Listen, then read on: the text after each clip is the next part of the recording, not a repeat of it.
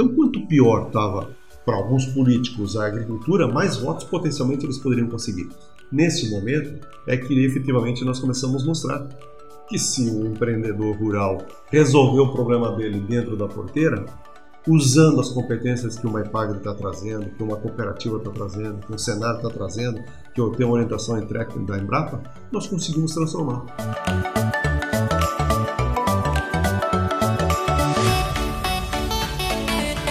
Pessoal, sejam bem-vindos a mais uma edição do SCCast. Eu me chamo Juliano Anderson Panegali e por aqui nós batemos um papo com empreendedores catarinenses.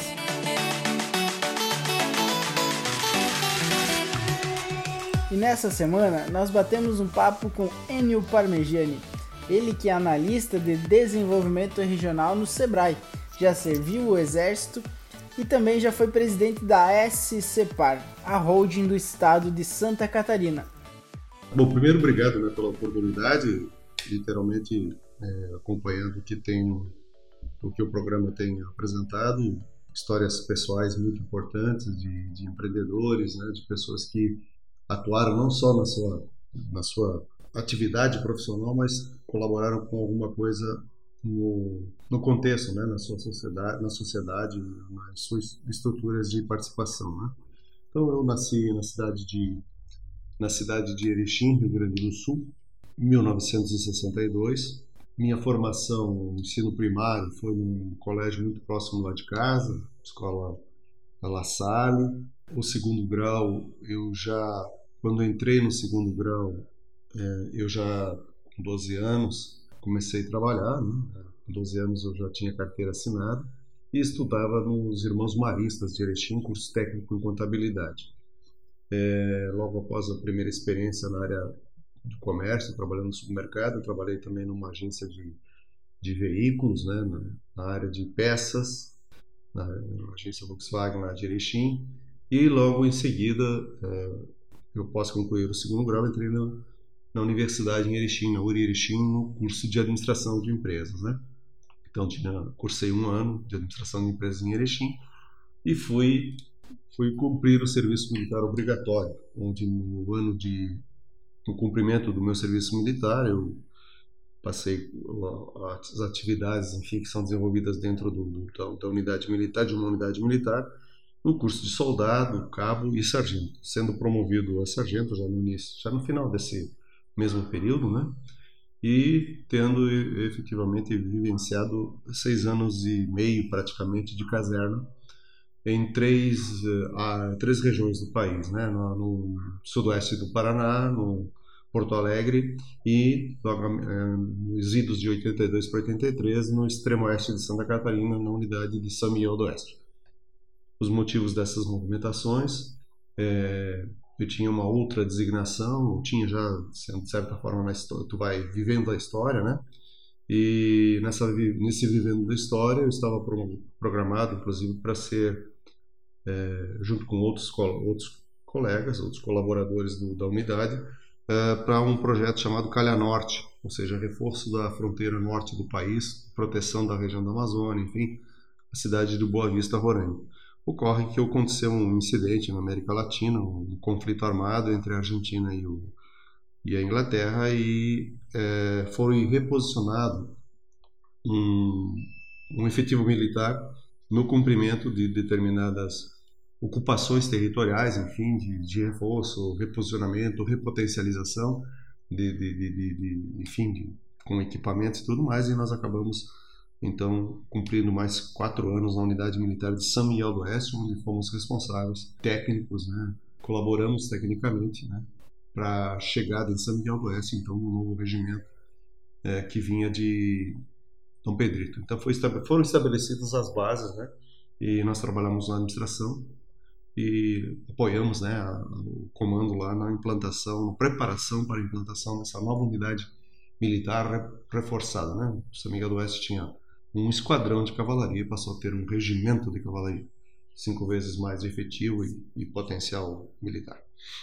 Mas isso, de certa forma, também fez nos inteirar, conviver com o território, conhecendo pessoas, conhecendo as peculiaridades da região e é, acabamos uh, dando por opção, solicitando o afastamento da unidade militar, uma vez que passamos, na época, né, uma visão profissional e familiar, nós tivemos então um encaminhamento para uma participação de um concurso uh, na Previdência Social e literalmente acabamos assumindo então a unidade da agência de Maravilha. Então nós acabamos fazendo o concurso, passando, inicialmente assumimos a chefia do serviço financeiro né, do, do então IAPAS, então fui chefe do serviço financeiro, depois assumimos a chefia da agência com a saída do, do então líder que estava lá preparando implantação da unidade, acabamos assumindo.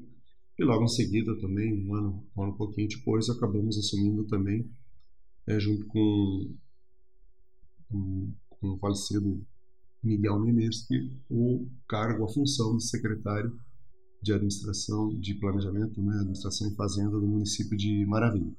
Exercemos por quatro anos e nesse no decorrer desse período relacionamentos foram desenvolvidos, atividades profissionais foram foram executadas e chamou interesse né, no sistema Serviço Brasileiro de Apoio à Micro e Pequena Empresa, nossa atuação, que nos convidaram para participar, então, estruturar na região oeste o atendimento do Sebrae Santa Catarina.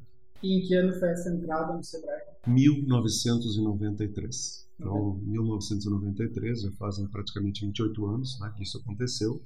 Então, praticamente desse, nesse período, em 93, nós instalamos na região oeste, foram, chegamos a 14, além de contratar algumas pessoas, que inclusive hoje já lideram equipes aqui, lideram equipes, né, lideram equipes não aqui só em, estado de Santa Catarina, mas nós estabelecemos pontos de atendimento do então falado balcão Sebrae, os, a, os agentes do Sebrae, é, e efetivamente participamos de todas as alterações de configuração do Sebrae aqui na região, desde uma do balcão Sebrae, das agências Sebrae, das agências de articulação, das, das coordenadorias e das gerências regionais. Então nós este, nesse processo todo vivenciamos todo esse processo e e, efetivamente, hoje estou no Sebrae Santa Catarina numa função de liderança no processo do agronegócio catarinense. Então, é um processo novo e dentro de alguns dias teremos, então, notícias de como é que será essa atuação, logicamente, depois de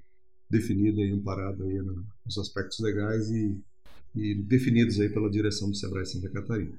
E essa atividade desde 93 foi pautada no associativismo. O Sebrae é um serviço chamado Sistema S brasileiro, ele também trabalha junto com isso. Quais eram as suas atuações desde lá do início? O Sebrae sempre prezou, assim, a missão do Sebrae era apoiar o micro e pequena empresa, né? Sempre ajudar com que essa micro e pequena empresa uh, tivesse resultados, tivesse um ambiente favorável para a sua atuação, literalmente buscando desburocratizar, buscando acesso ao crédito, buscando aproximar da área de inovação, da, da de, de tecnologias disponíveis. Eu posso dizer que na época tinha até uma brincadeira no, no Sebrae, né?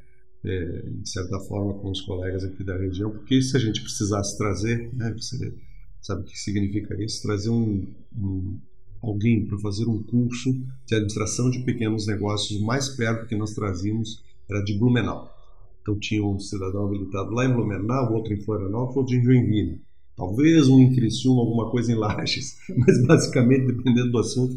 Então, nós, nós brincávamos que a região de Chapecó, e inclusive Chapecó se relaciona muito bem, né? aliás, esse desempenho dessa região se relacionando muito bem com capital gaúcha, paranaense, enfim, né? com outros estados, é uma característica do território. Uh, tinha a brincadeira que era a região dos 500, quilômetros de distância dos centros de tecnologia. As nossas universidades elas tinham pesquisa, mas elas não tinham pesquisa aplicada, elas não tinham uma extensão. Quem tinha um pouquinho de extensão era a IPAGRE na época, né, na área rural.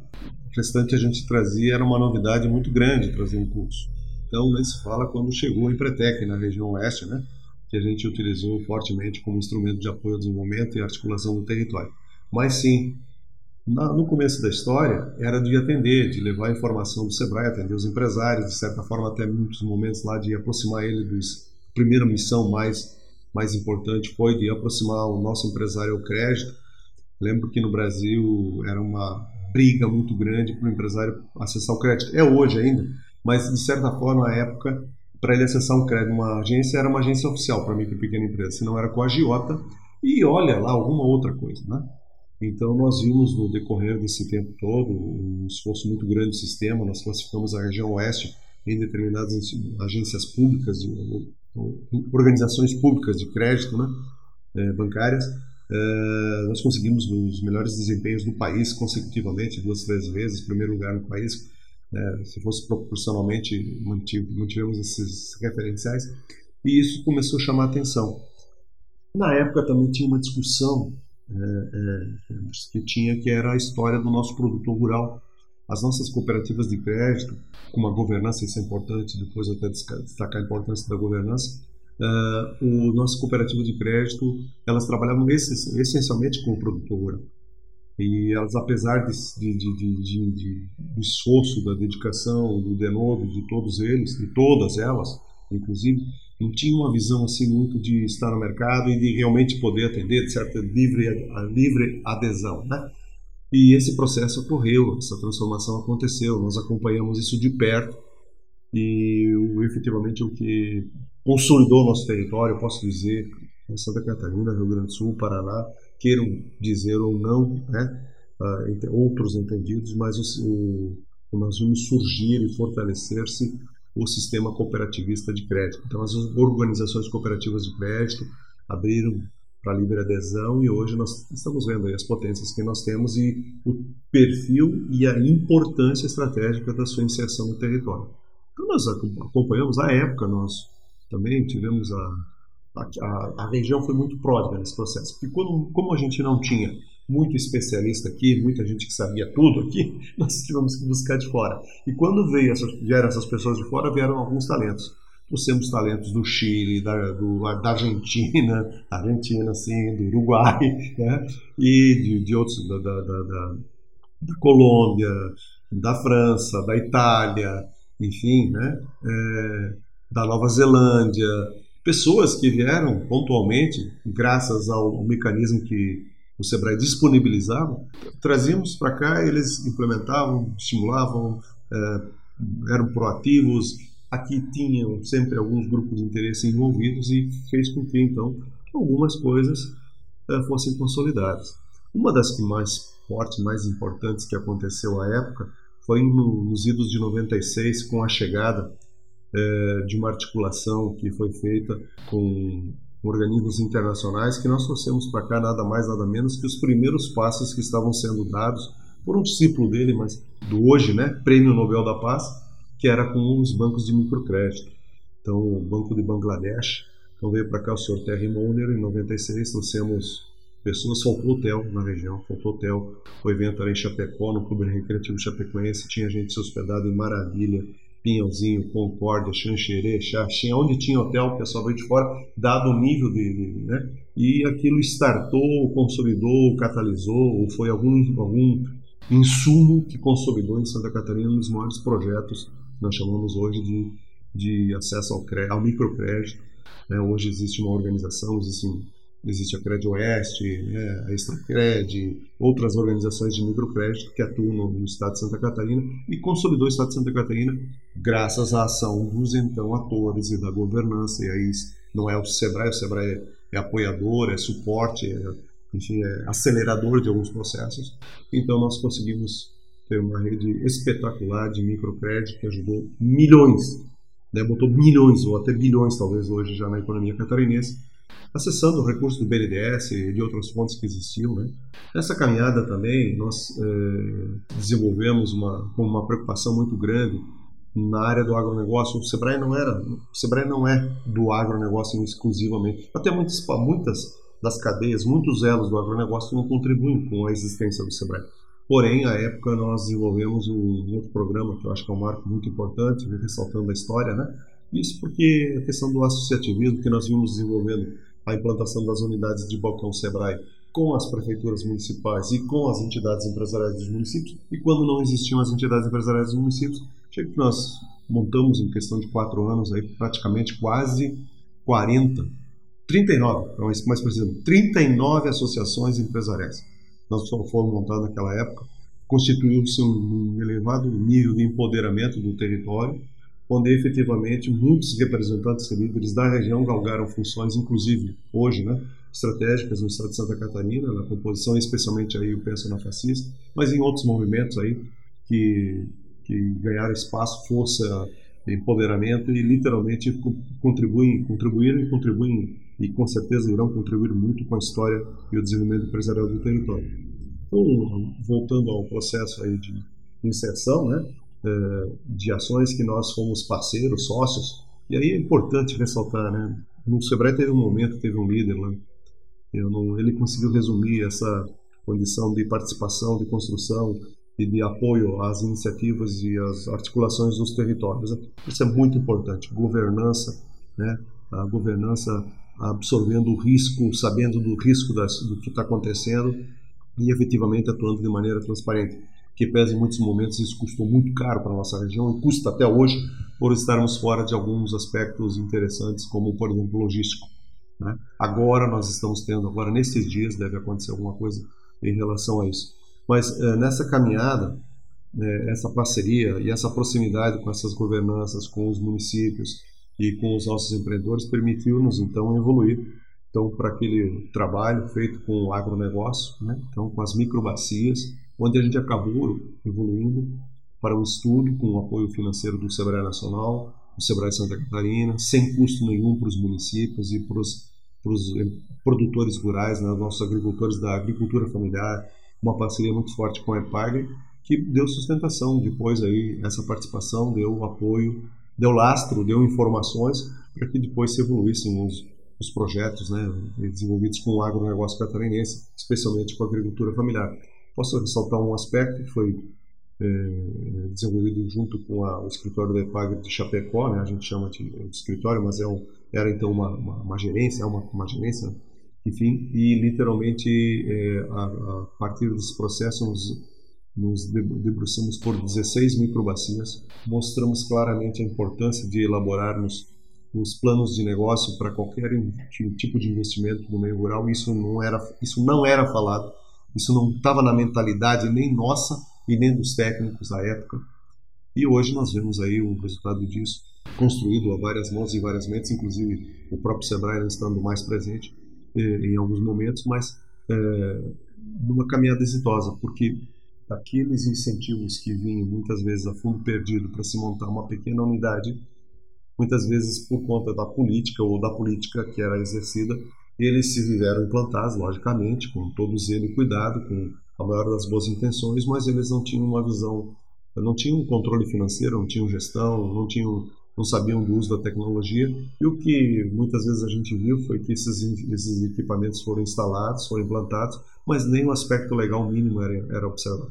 Então isso graças a Deus evoluiu, lógico, teve um sacrifício aí, mas hoje nós temos aí dezenas, centenas de pequenos negócios que estruturam cadeias produtivas, que são competitivos, que atendem os requisitos legais e que efetivamente nos garantem uma condição hoje, né, entre todo o ecossistema, vamos dizer assim, do micro, pequeno, médio e grande, literalmente estarmos produzindo alimentos para o mundo, mas para muita gente no mundo, né? Então é um processo que foi construído que daquela época, inclusive, quando se percebeu a ausência de, de, de, de a necessidade de se desenvolver estudos de, de, de, uma pessoa. Eu vou fazer um investimento, no meu empreendimento rural, eu vou fazer um investimento para transformar essa minha produção primária num, num, produto processado, que eu possa botar na mesa do consumidor e tudo mais. Literalmente, então, se viu também, e a época, né, nós implantamos então o que nós chamamos de programas de gestão da qualidade.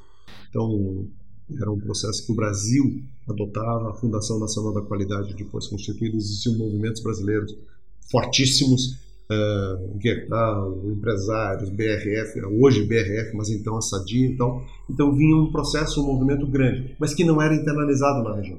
Então nós desenvolvemos programas de qualidade na região, dezenas de programas, e até que cruzamos com pessoas que tinham, estavam vivendo isso já, né, talentos aqui do território, como por exemplo, vou citá-lo, né, o professor Celso Sartelon foi um deles, é, e literalmente nós conseguimos chegar no empreendimento rural, 96, 97, mais 98 que explodiu, nós conseguimos chegar no empreendimento rural e efetivamente ter uma linguagem muito próximo ao que o empreendedor rural, o empresário rural, que hoje ele se identifica como empresário rural, tomou por si, né?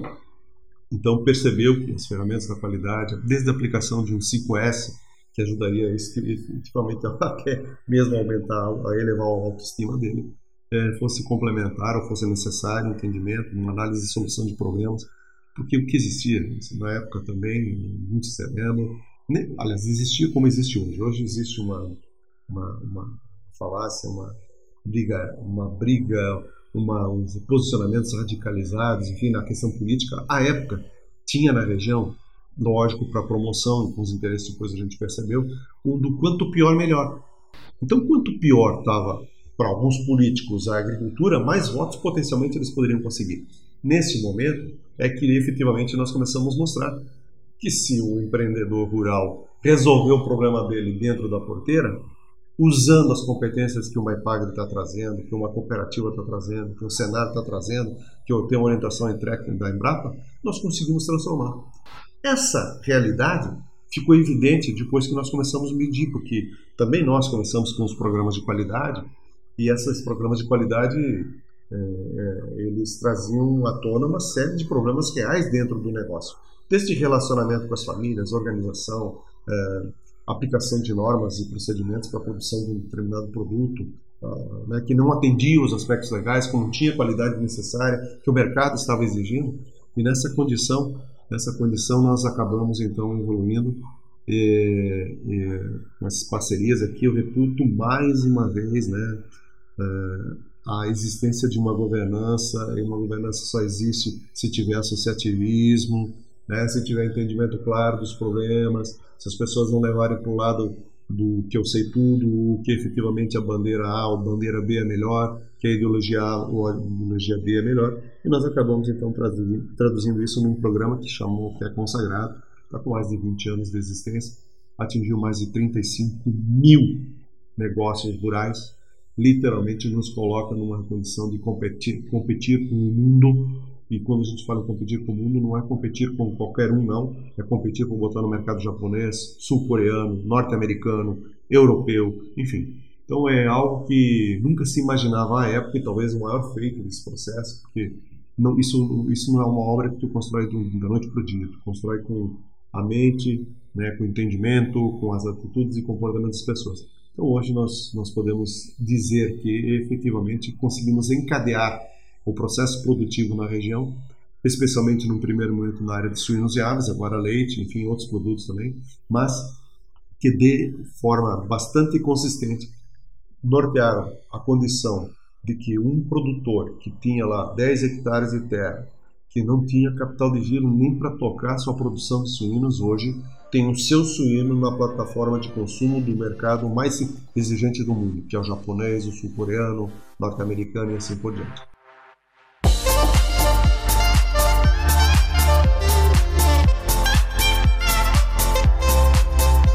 É o quê? É um processo de entendimento, de construção, de associativismo, de cooperação, de solidariedade.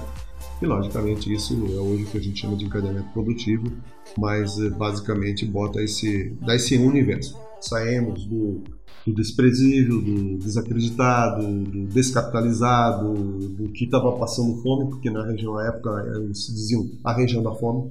Muitas pessoas sofreram, sabem o que é isso há uma condição de pessoas de abandono do meio rural, há um instrumento, eu não me reputo que só esse, mas por conta deste programa, com certeza muitas pessoas começaram a perceber que efetivamente uma aplicação de alguém que ia colocar à disposição de nosso empreendedor rural uma tecnologia, quando ele tinha passado por este processo, ele entendia melhor que era importante observar e realmente usar, porque era não é o governo que ia dizer para ele se ele ia ganhar dinheiro ou não, era ele dentro da atividade que ele desenvolvia e como ele desenvolvia.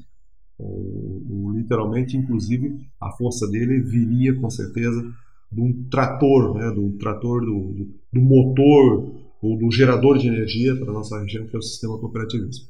Então, logicamente, que é associado ao sistema de integração, ao sistema de assistência técnica, até então de extensão rural, foi sendo criado um processo que saiu das esferas governamentais e se foi, foi apropriado, foi sendo apropriado pelo nosso empreendedor, pela nossa empreendedora rural. E efetivamente essa condição, associado a uma a cooperação e a um entendimento de que é necessário a introdução de inovação de, ou de tecnologias de aplicação adequadas e mesmo até de inovações no processo, mas tendo uma espécie de, de, de, de padrão né, para atender o mercado, é, trouxe o resultado que nós temos hoje, então, dessa condicionante.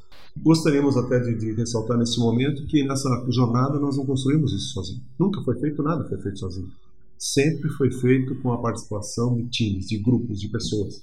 Então, um programa de qualidade rural, que é rural, que nós desenvolvemos aqui, que é, foi o primeiro contrato que foi assinado em 1998 com a Aurora, de 10 grupos, chamando a parceria, nós, nós chamamos a parceria, nós articulamos porque a governança, a cooperação, a sincronização do processo precisava ser desenvolvido e essa condição aconteceu pela, pelo perfil dos homens e mulheres que estiveram envolvidos, mas literalmente nos trouxe dessa caminhada. Né? Ela foi uma caminhada de PDCA, né, que depois tornou no processo, uma melhoria contínua, então avalia, e é uma, contribuição. Precisa dizer que o mesmo programa que foi aplicado e a redenção hoje no Nordeste na área da fruticultura, né, lá na região que, que, mais produz fruta, hoje inclusive é, tem jatos que decolam todo dia levando frutos para a Europa. Então foi usado né, o Ministério da Integração Nacional, veio para cá, mandou doutores, pesquisadores para cá para conhecer, adequamos a metodologia para eles e literalmente essa condição foi aplicada e essa condição permitiu que eles também decolassem lá com o setor. Lógico que foi aplicado em outros lugares do Brasil, mas não com a intensidade e com o encaixe que foi feito aqui, com a construção, né, a construção realmente com fundamento, com base, porque não adianta, e aí é um detalhe, é muito importante, muitas vezes a gente acha, ah, porque X negócio ou X, a minha solução garante X resultado, vírgula. Tem que ver o contexto, tem que ver o que, que tem no entorno, que rede está te dando apoio, em que, em que, em, em que ambiência isso está sendo colocado. Porque, por exemplo, aqui em Santa Catarina, foi feito esse investimento todo, mas ele foi feito em outros lugares do Brasil. Então, no Rio Grande do Sul deu resultado, no Paraná deu resultado, no Mato Grosso do Sul deu resultado, lá no sertão uh, uh, Juazeiro, Petrolina, deu resultado? Sim, mas teve um outro conexo. Ou seja, efetivamente se entendeu que existem outros atores e outras competências que precisam estar integradas. Então aqui nós literalmente é, reconhecemos isso, é, ficou evidente neste laboratório. E então nesse capítulo né, da história do agronegócio catarinense nós somos o que somos hoje pela força do trabalho do homem e da mulher, pela força do cooperativismo, da integração e pela inteligência dos que efetivamente conseguiram entender os passos que deveriam ser dados em determinados momentos que trouxeram hoje. Né? A gente a essa condição que efetivamente nos remete a outras brigas. Então, aquela turma das 40, 50 associações empresariais, daquelas uh, é, que, que nós auxiliamos, nós não implantamos, nós éramos apoio técnico. Quem decide que implanta ou não implanta é a governança. Isso é importante, que governança resolve, sim. Você pode pegar a comunidade que a gente vive hoje aqui e fazer a diferença dos problemas que ela tem em detrimento de uma comunidade que não tenha um processo de acompanhamento, de participação, de envolvimento para resolver os problemas da comunidade. Então, essa condição permitiu que a gente conseguisse elevar o status quo, é, essa essa rede de, de, de, essa rede de, de, organizações, né? De, organizações uh, e nelas 99 como 99 são voluntárias, né? são voluntárias. Então vimos surgir nessa rede, vimos surgir o movimento jovem empreendedor, vimos surgir o, o movimento da mulher empresária, vimos surgir movimentos muito importantes na linha da qualidade, devíamos fortalecer o, o, o, o, processo de preocupação com uma gestão uh, né, hoje né, no, no, denominado movimento catarinense para excelência.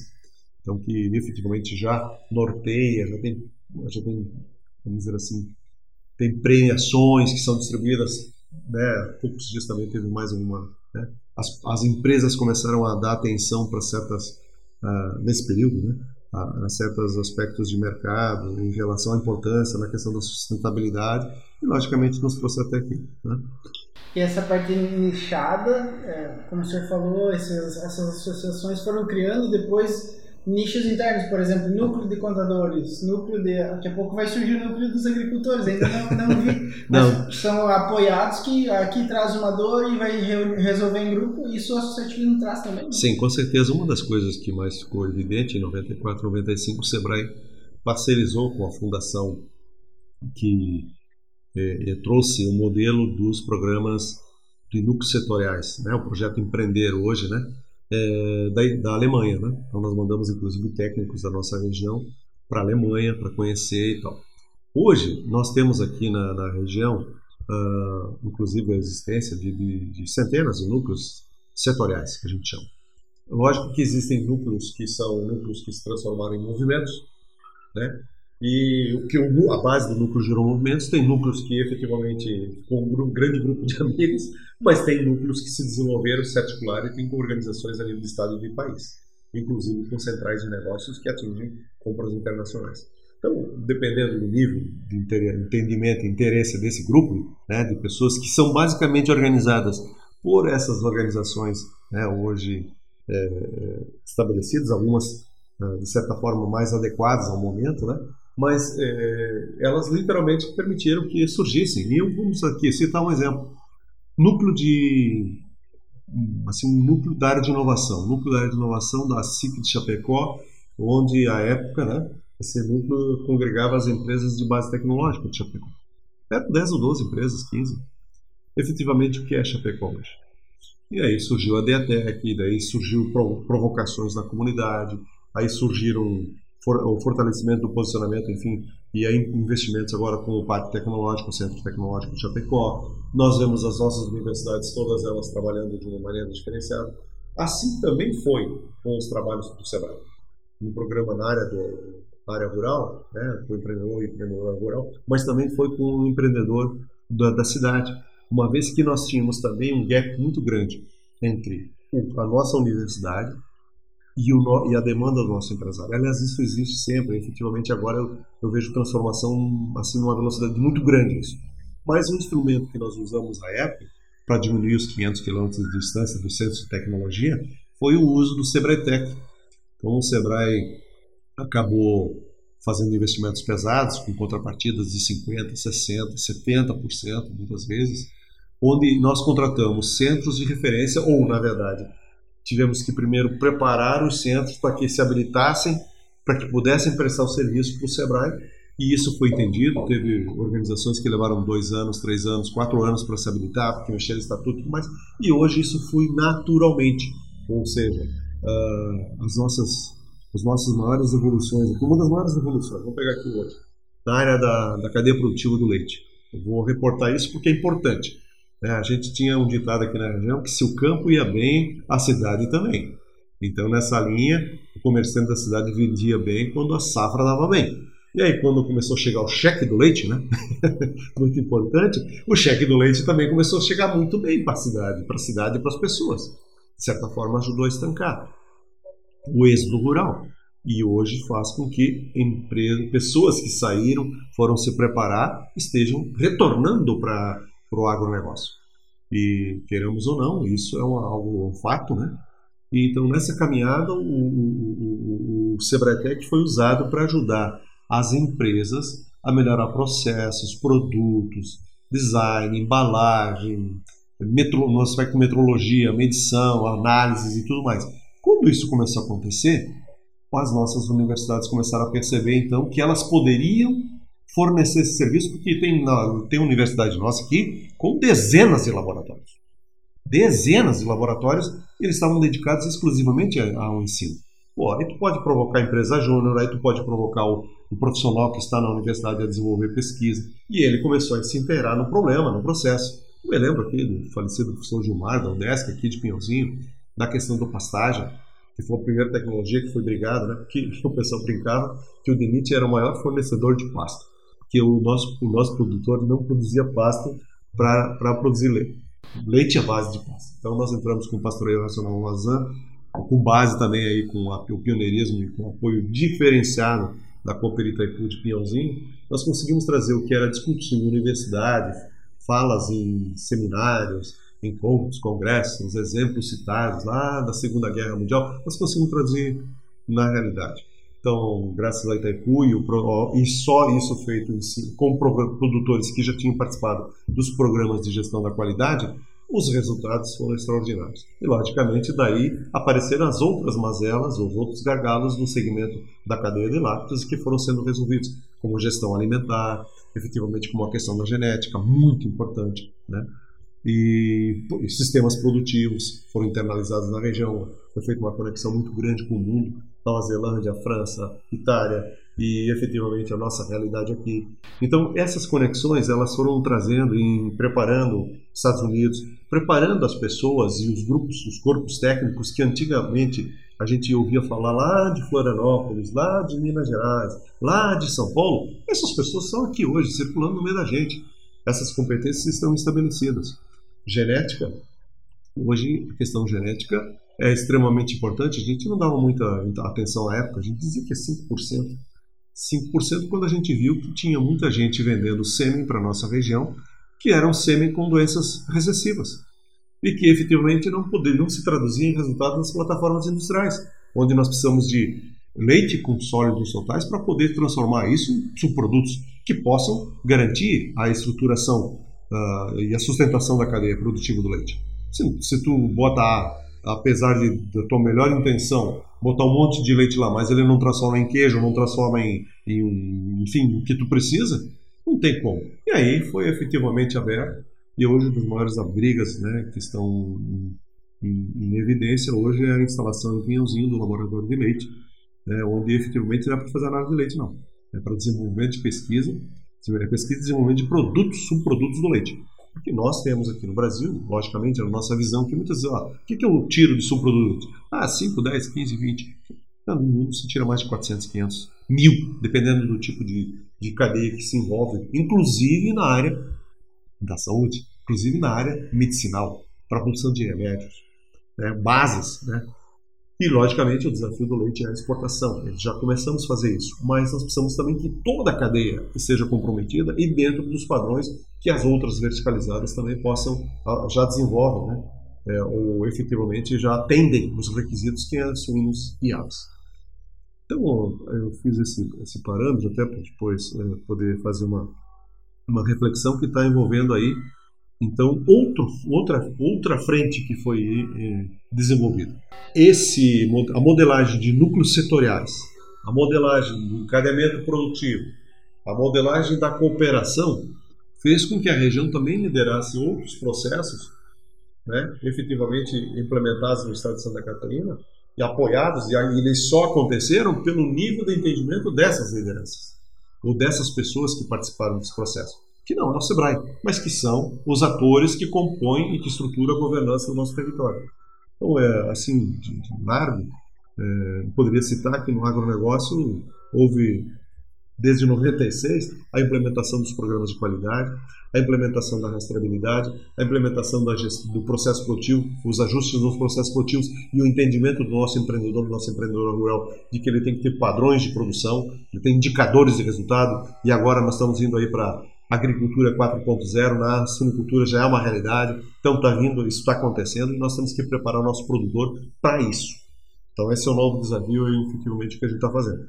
Mas no decorrer dessa caminhada, uh, produção, ter uma alimentação coerente, rastreabilidade, genética, uh, efetivamente gestão por indicadores, monitoramento, gestão da empresa rural. Tem uma coisa que a gente percebeu: nosso empresário rural, nossa empresária rural não dá muita atenção para a gestão.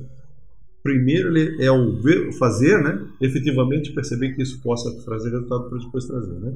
Bom, então isso levou levou uma bela é uma bela uma jornada está sendo continuada, né?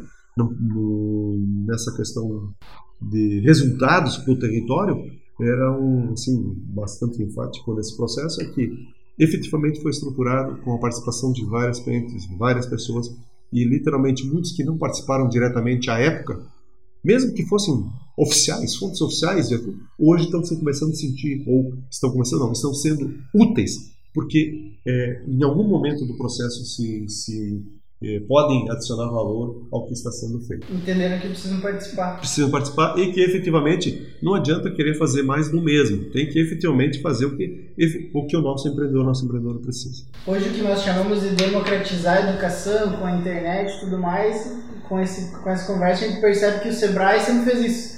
Foi lá buscar quando a gente estava a 500 quilômetros de alguns técnicos ou da entender e trouxe para cá. Então democratiza esse entendimento e traz para cá todo essa, esse conhecimento desde, desde sempre, né? Desde sempre, sim. Na verdade, essa é a filosofia. O Sebrae como uma espécie de agência de desenvolvimento, em alguns momentos lá mais forte. O Sebrae como efetivamente propulsor da área da inovação, em outros momentos é mais forte. Mas se for ver no, no, no tempo, né, nós tivemos o privilégio de viver esse, esse, esse período todo, né, acompanhar de perto, nós conseguimos perceber isso. E graças a Deus também, é, algumas provocações que foram feitas por líderes que perceberam essas dimensões que eram necessárias, transformou organizações de ensino da nossa região, organizações de pesquisa, organizações empresariais da nossa região se reestruturaram. Vamos citar aqui o exemplo, as cadeias, a cadeia de suínos. A cadeia de suínos tem uma cadeia de suínos estruturada, verticalizada, com as, as indústrias, com, a, com o sistema cooperativista mesmo, mas existe um produtor independente. Essas, essas cadeias produtivas nós conseguimos, graças ao entendimento dos nossos empresários, organizar os processos de serem centrais de compras dos agricultores independentes, hoje liderados lá pela, pela Associação Catarinense eh, de Criadores de Suínos, e nós conseguimos também organizar algumas dezenas nós não. O setor, o segmento se auto-organizou em algumas dezenas de empresas já de Santa Catarina que processa a proteína do, do derivado do suíno. Então agora o desafio é efetivamente ter o, o, o nível de segurança para o nosso produtor né, e para as nossas pequenas agroindústrias. Então, provavelmente, assim como nós fizemos no consumo, no, no, na cadeia de, de leite, efetivamente unindo os grandes, nós participamos do processo, unindo os grandes empresas, as, as cooperativas e os, os, produtores, a organização setorial, enfim, o, o, a turma que, que, que, articula a governança, né, a representatividade institucional, assim agora também está sendo, está sendo demandado a construção de um novo instrumento que nós chamamos a brincadeira, o apelido é com suínos, né, onde efetivamente se trabalha o nosso produtor independente, que não está estruturado na cadeia verticalizada, mas com os nossos empresários das pequenas empresas, das pequenas indústrias de Santa Catarina, pequenas, médias, né? Efetivamente, porque muito suíno ainda sai daqui e vai para São Paulo. Né? Para que, que a gente faz isso? Para que, que nós vamos pegar? Vamos mandar ele processado. A gente sabe. E aí, é, o, essa visão é desde 1900 e EPA, né? que se tem, quando o pessoal falava em adicionar valor, agregar valor e tal. Muitas vezes a gente pensa ingenuamente que se a gente fizer isso em uma propriedade, a gente consegue solução. Não, a solução está no entendimento de que isso deve ser uma estratégia de atuação do território, da governança, do governo, das empresas, do produtor, que tem que entender qual é o seu papel e efetivamente se fortalecer.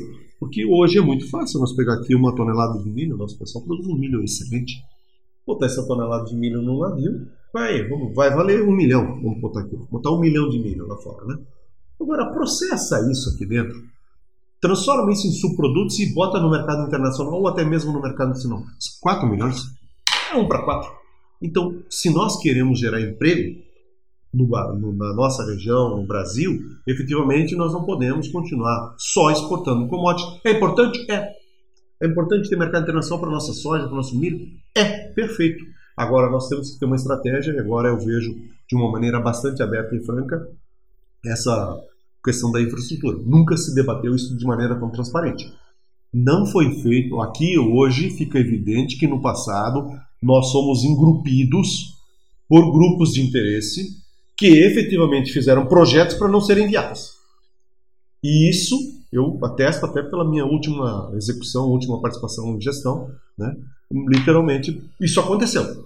Só que agora, inclusive com a liderança de parlamentares no, primeiro dos empresários, da consciência dos empresários, dos cooperativistas, a consciência plena liderada por um sistema Fiesc, por um sistema FACISC, uma FCDL, enfim, por um grupo de, de organização que se estruturou. Até isso nós vimos acontecer em Santa Catarina nos últimos tempos. Um processo virtuoso de congregação das maiores lideranças, das maiores govern das governanças representativas institucionais.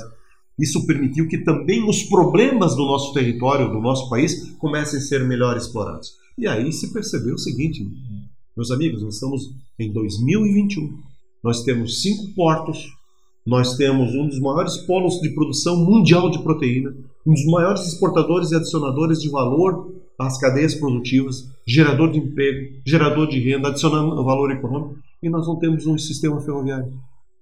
Nós não temos uma, um sistema logístico de BRs ou de SCs ou coisa equivalente que se efetivamente possam ser concedidos, que no mundo se faz assim, concedidos para iniciativa privada, porque elas não estão estruturadas, elas têm que ser preparadas para isso.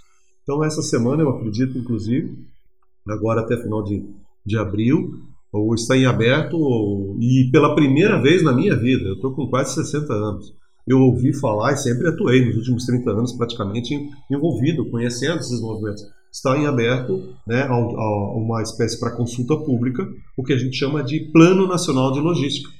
O que foi esquecido em três, quatro décadas, literalmente agora tem que ser feito com urgência, e é a nossa chance de fazer isso. Por quê? Porque hoje nós botamos o nosso milho mais fácil em qualquer outro lugar do mundo do que efetivamente aqui na região produtora ou a nossa região produtora tem que se abastecer do que ela produz e, logicamente, tem que lutar para desenvolver que outros entes por perto desenvolvam, porque nós não temos em Santa Catarina mais andares. Mas eu quero dizer que, efetivamente, depois de, de, de, das últimas décadas, esqueceram de fazer as conexões intra-Brasil. E essas conexões intra-Brasil, de conexões de centros produtores, para centros transformadores, para que esses possam colocar em terceiros mercados, né, literalmente nos, nos limita, nos diminui o grau de competitividade e nos, infelizmente, nos faz perder grandes oportunidades de desenvolvimento e consolidação econômica.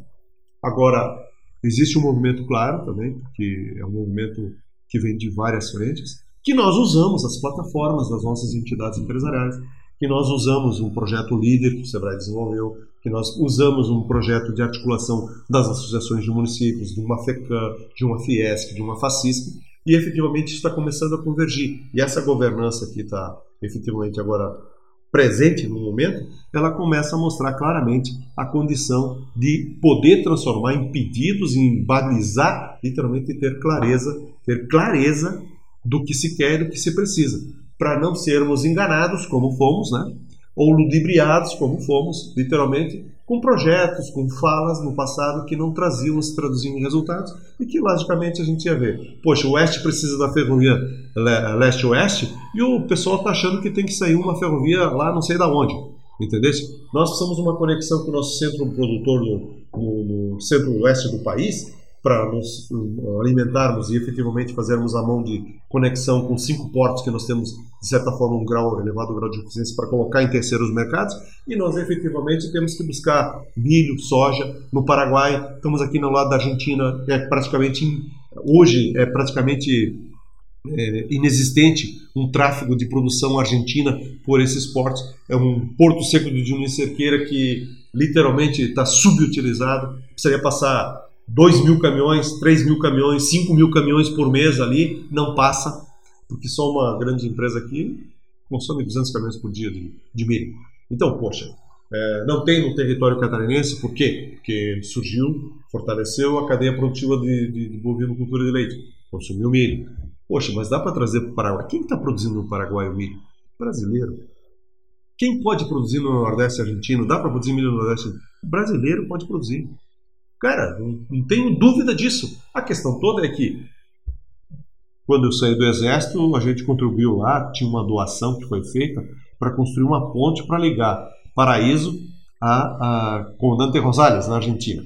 Né? Aquela época, liderado por, por o seu Darcy Zanotelli, outras pessoas, lideranças da região, prefeitos, envolvimento da governança argentina, do lado brasileiro, um processo de fortalecimento das relações, mostrando que interesse real né, de conexão, de integração, porque até isso é efetivamente muito importante e estratégico para nós aqui. Esse momento, isso é mais do que importante, não importa se o poder econômico da província de Missões é grande ou pequeno, é importante que eles estejam junto com a gente né? e que nós estejamos junto com eles, porque eles têm competências lá que nós não temos, eles têm condições lá de suprir de complementaridade produtiva que nós não temos aqui.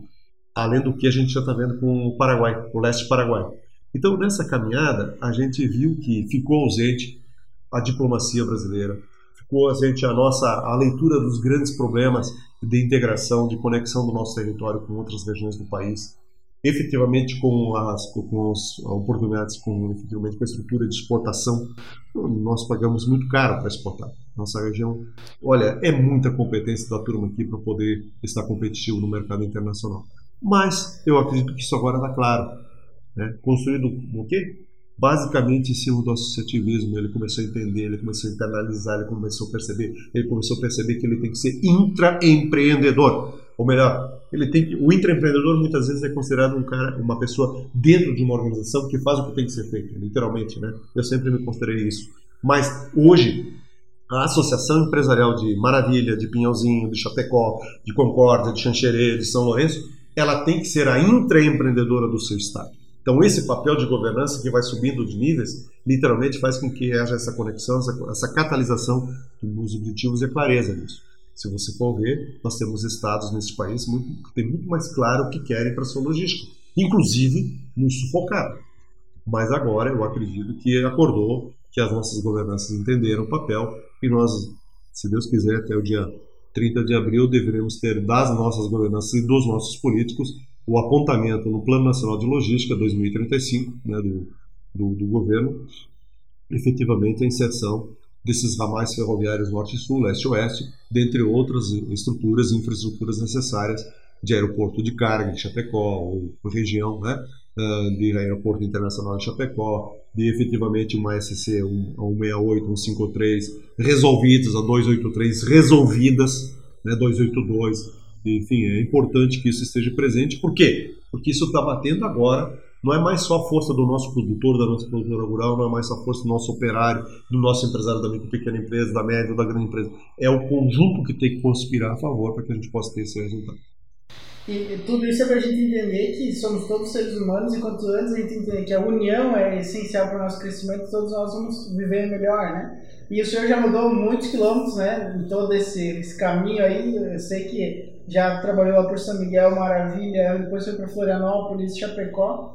E tudo isso ajuda a trazer apontamentos para o desenvolvimento territorial, né? Que é um dos pontos que o senhor trabalha também.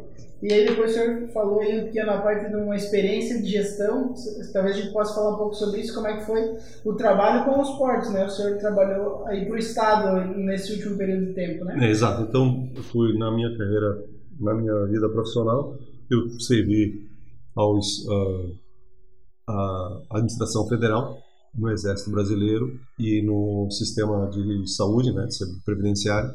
Servi no setor municipal no município de Maravilha como secretário de, Planejamento e Administração e Finanças e é, servi o Estado como presidente de uma holding, né, que contempla que sob a, a batuta dessa holding existem vários investimentos, né, vários vários ativos econômicos importantes, estruturantes aí, dentre eles os portos, né. Então, essa experiência é muito rica e eu realmente fiz por opção, foi, foi apresentada uma oportunidade pelos empresários da região, foi uma opção. Tivemos a grande oportunidade de interagir com o governo do estado em momentos difíceis, mas com clareza muito grande do nosso propósito e acredito que atendemos os, as, atendendo aos que nos propusemos, conseguimos efetivamente trazer, traduzir isso em resultados. A existência nesse nesse período ficou bastante dinâmico, bastante forte, importante. A, a, a maneira, conhecer a maneira como isso é desenvolvido e a importância que esses equipamentos, os portos têm para escoamento e para adição de valor no movimento econômico de Santa Catarina. É, é, é, falando nisso, não dá para esquecer que Santa Catarina tem tratamento diferenciado. Então, uma política de portos diferenciada e efetivamente isso nos traz uma, nos faz uma das do setor portuário, um dos mais importantes do país. Nós não somos o Porto de Santos nem de Paranaguá, mas nós temos cinco portos, dentre eles um dos mais competitivos do mundo. E quem são eles? São da iniciativa privada, são, são da área pública. Desses portos, cinco portos, né? nós temos aí São Francisco, Itapuá, Navegantes, Itajaí e Imbituba, e nós temos outros portos menores, mas como é o de Laguna, o terminal pesqueiro, que precisa ser reinventado. Então isso estava o Laguna é, é, o, porto, o porto de pesqueiro lá de Laguna, o de Imbituba e o de São Francisco são concessões que o governo federal fez para o estado de Santa Catarina. Existem é, literalmente diferenças quando você consegue olhar essas três estruturas sob a gestão centralizada, como era o caso da função da holding. Então, tive a oportunidade de presidir os conselhos dos portos e ser a autoridade portuária do de Laguna. Esse período, nesse curto período, o aprendizado foi é, muito grande e a percepção também das necessidades de que da sua história, até pela incorporação pelo Estado, pelo, por, pelo, pelo Estado resolver os problemas que existem históricos de décadas nesses portos, problemas, gargalos. Então é um processo contínuo, de melhoria contínua também. É, foram reposicionadas as diretorias desses portos, foram feitas economias espetaculares em processos licitatórios, comandados pelos portos, acompanhados pelos conselhos, né, fiscal, o conselho de administração que a gente presidia, é, pelos órgãos de controle. Então, hoje, eu posso lhe dizer que é, a gente tem, tem realidades muito diferentes. Se fosse na iniciativa privada, esses portos teriam uma velocidade muito maior. Mas eles estão ganhando versatilidade, destreza e profissionalismo. Que, vamos e vemos. Não, qual é o gestor público que é gestor de portos? E o que, que era um gestor de portos no passado em relação ao setor público? Entendeu? As pessoas é, é um processo de aprendizado, de construção. Então hoje nós podemos dizer que está muito claro o que tem que ser feito. Algumas coisas já foram feitas, outras agora devem ser feitas e não vai ser feito de um mês para o outro. Mas existem pessoas responsáveis para fazer isso acontecer lá. Né? Pelo que a gente sentiu, a Polícia Federal, a imprensa, a Polícia Civil, enfim, caíram fora de lá. Até os que tinham que ser presos já foram presos. Né? Lógico que existe a necessidade de, de se ter literalmente governança, compliance, é um processo contínuo. E uh, as estruturas, né? os investimentos, são, as demandas são muito grandes. Então, ao olhar assim, pá, mas por que, que vamos privatizar o Porto X? Caramba, tem investimentos lá que eu não tinha ouvido falar na cifra na minha vida. Então é importante que as pessoas conheçam, e foi isso que eu tive a oportunidade, né? conheça e efetivamente siga um plano de trabalho que está sendo desenvolvido agora, graças a uma decisão, inclusive do governo, de fazer com que as coisas aconteçam. Uma frente, outra frente que nós tínhamos na empresa era a preparação dos projetos para concessão ou desestatização de Santa Catarina. Então, posso afirmar a você que ele tá, esses projetos hoje estão voando, foram reposicionados, motivo inclusive do diagnóstico feito lá na, na, na, na companhia, nessa empresa, e eles estão voando e vão trazer espetaculares resultados no futuro próximo. Eu sou um otimista inveterado, né? mas literalmente nós vamos ter mexidas em setores estratégicos do Estado, com exemplos consistentes. A área da saúde, a área de saúde, Florianópolis vai ter uma revolução nisso. A área da segurança pública, presídios, efetivamente. Ah, mas oh, preciso, de repente, vamos perder emprego, não sei o que. Não, isso não é verdade, porque nós vamos, cada dia mais, é, nós temos isso mais claro, que nós temos que ser eficientes. E não pode ter um porto que faz, fatura 100 milhões de reais com 64 colaboradores, mais órgão, tudo mais que tem que ter, logicamente, e outro que fatura 80 milhões de reais com 360 funcionários públicos. Então, essas coisas estão sendo equalizadas, vão ser feitos PDIs, planos de demissão incentivada, vão ser aposentadas as pessoas, vão ser profissionalizados, automatizados. Né? A inovação chegou lá também. É, nós, é, literalmente, é, percebemos que é muito fácil na iniciativa privada tomar uma decisão e executar, mas na iniciativa no, na área pública você tem regras e elas foram feitas justamente por contas que por coisas que deram errado no passado. O que, que nós temos como expectativa em relação a isso? Lógico, além do aprendizado, é efetivamente de ter contribuído minimamente, né? E aí, quando no passado tinha um, um líder do Sebrae que dizia sempre assim: antes seja sócio minoritário de um projeto, de um negócio que dá resultado, do que majoritário de algo que, tu vai, que foi fracassado. Então, usando essa linha, dessa, dessa métrica de contribuição sempre, nós usamos então hoje na linha profissional, fomos colaboradores do, dos municípios, dos, do Estado e da União. Né? Nas três esferas federais nós já experimentamos a... Um pouco de cada. E agora o senhor volta ao Sebrae daí Sim. em Florianópolis, na capital. Continua na capital trabalhando. Sim, na verdade essa vinculação está sendo feita por uma demanda né, da direção do Sebrae, diante inclusive dos cenários que nós estamos vivendo nesse momento, e dado histórico da, da região oeste, né, da, do, como efetivo trabalho com o agronegócio. Então esse processo está sendo uh, repensado, né? E nós estamos compondo essa equipe junto com a direção do Sebrae Santa Catarina. Enio, obrigado pela tua participação e já temos uma hora de conversa. E uma mensagem final que o senhor queria deixar aos nossos ouvintes do SCCast. Olha, eu sempre me, me, me, respondei, né? É, que um poeta brasileiro, meio que nacionalista, né? Mas um poeta brasileiro, lá o Bilac sempre dizia: ousar lutar, ousar vencer.